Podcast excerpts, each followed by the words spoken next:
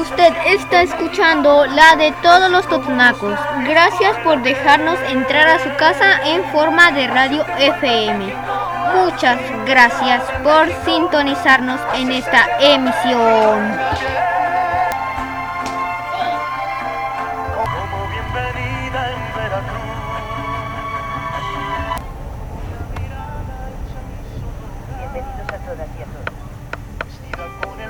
Bienvenidos a todas y a todos los que nos escuchan desde la región del Toconocapan.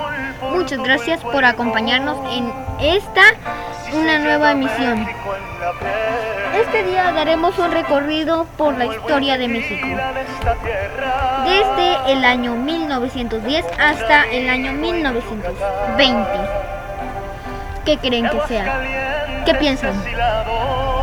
Sí, tú es la Revolución Mexicana. Hoy hablaremos sobre la Revolución Mexicana. Hoy no pudo estar mi amigo Luis Ángel Canela, pero sé que nos va a acompañar. Muchas gracias por sintonizarnos. Pues con una, dos y tres, porque comenzamos con la siguiente cápsula. Muchas gracias por acompañarnos. Recuerden que esta es su radio, la de todos los totonacos. Ey, ey, ey, espérense. Antes de que, bueno, más tarde, después de que pase esta cápsula, yo pasaré a leer un breve texto. Muchas gracias por seguir en esta emisión. La siguiente cápsula es de mis amigos de Canal 11. Vamos con ella.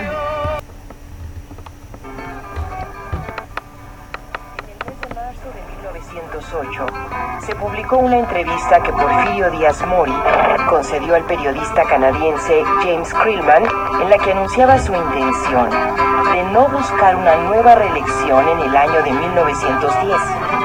Para entonces, Díaz llevaba en el poder casi 30 años.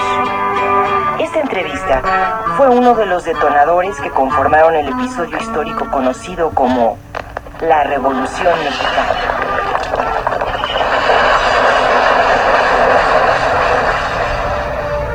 Para entender lo que ocurrió en los siguientes meses y años, para entender lo que ocurrió en los siguientes meses y años, es necesario remontarse a 1876. En los albores del siglo XX, la política porfirista había logrado estabilidad política y desarrollo económico, pero un desarrollo que distaba mucho de llegar a las grandes masas de la población. Es así como se fue consolidando una clase alta, dispuesta a apoyar la estabilidad económica, una incipiente clase media y una enorme base social empobrecida y explotada por los dueños del dinero. Todo al amparo del gobierno porfirista. Bienvenida en Veracruz. Bueno, ahora leeré un texto breve.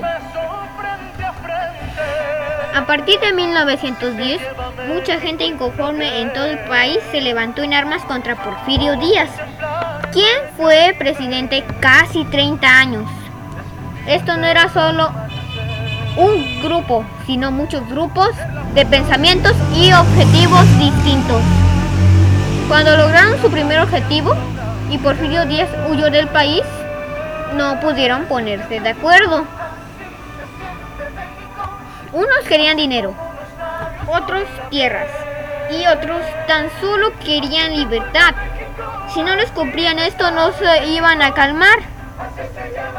Pero la pregunta que todos se hacen, ¿por qué pasó la Revolución Mexicana?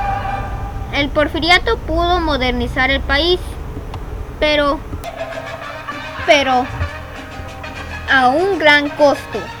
Los campesinos y los trabajadores estaban muy, pero muy inconformes, porque les robaban sus tierras o les pagaban muy poco. La esclavitud que se supone ya había sido abolida seguía existiendo en las haciendas de los ricos, aunque decían de otra forma. Los tiempos estaban cambiando. Cuando Porfirio Díaz decidió reelegirse una vez más, el pueblo no estuvo de acuerdo. ¿Quieren saber cuándo inició la Revolución Mexicana? Lo veremos en la siguiente nota. Árboles, petróleo, agua, recursos minerales, etc. Seguramente te estarás preguntando, ¿por qué si hubo tantos avances hubo una revolución? Aunque hubo muchas áreas que mejoraron en México, la gente estaba inconforme porque todo lo que se ganaba no era repartido de manera justa. Al final, las mejores condiciones de vida las disfrutaban unos cuantos. Además, Porfirio Díaz fue presidente seis veces y con esto tampoco tenía contentos a los mexicanos. Por todo esto, Francisco y Madero funda un partido, el Partido Nacional Antireeleccionista, para que Porfirio Díaz no fuera presidente por séptima vez. Él decía sufragio efectivo, no reelección, lo que quiere decir que es importante tomar en cuenta los votos de los mexicanos y que no se puede ser presidente más de una vez. Porfirio no se lo puso fácil a Madero y fue elegido presidente por séptima vez. Madero se fue a los Estados Unidos y desde allí organizó una rebelión que se llevaría a cabo el 20 de noviembre de 1910 a las 6 de la tarde. Después de que inicia la revolución, surgen muchos héroes nacionales, como José Doroteo Arango Arámbula, mejor conocido como Pancho Villa, y, y Emiliano Zapata. Emiliano Zapata dijo, es mejor morir de pie que vivir toda una vida arrodillado, lo que habla de que es mejor luchar por lo que uno cree que es lo mejor y no vivir sometido.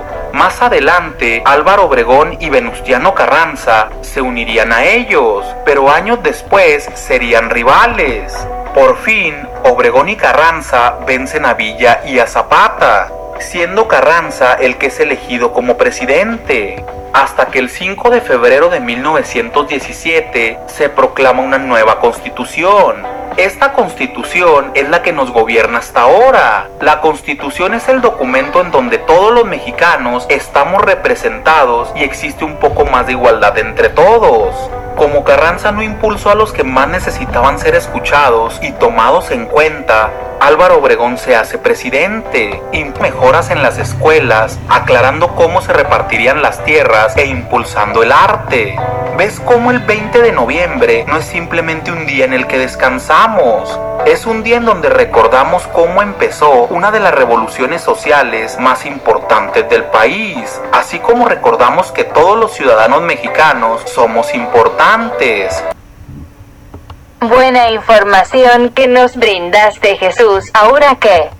Bueno, computadora, ahora me toca decirte... Quiero decirles cómo terminó la Revolución Mexicana. Bueno, el centenario de la revolución fue en 1900... Bueno, como fue en 1910, el centenario fue en 2010. ¿Sí, computadora? Bueno, tuvo la finalidad de realizar difusión de los procesos históricos de la independencia y de la revolución, la organización y de eventos conmemorativos hasta el término de los festejos.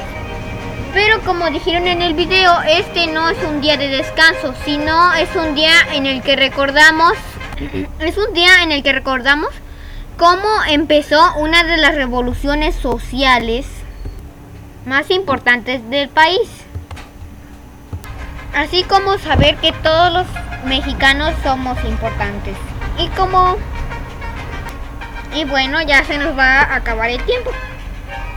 Les damos saludos a Rafael que nos está escuchando desde Poza Rica, Veracruz.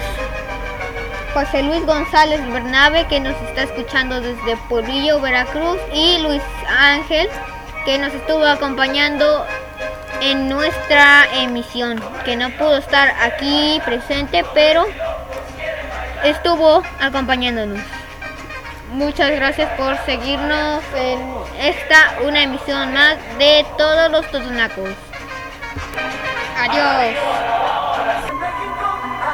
Usted está escuchando la de todos los totonacos. Gracias por dejarnos entrar a su casa en forma de radio FM. Muchas gracias por sintonizarnos en esta emisión.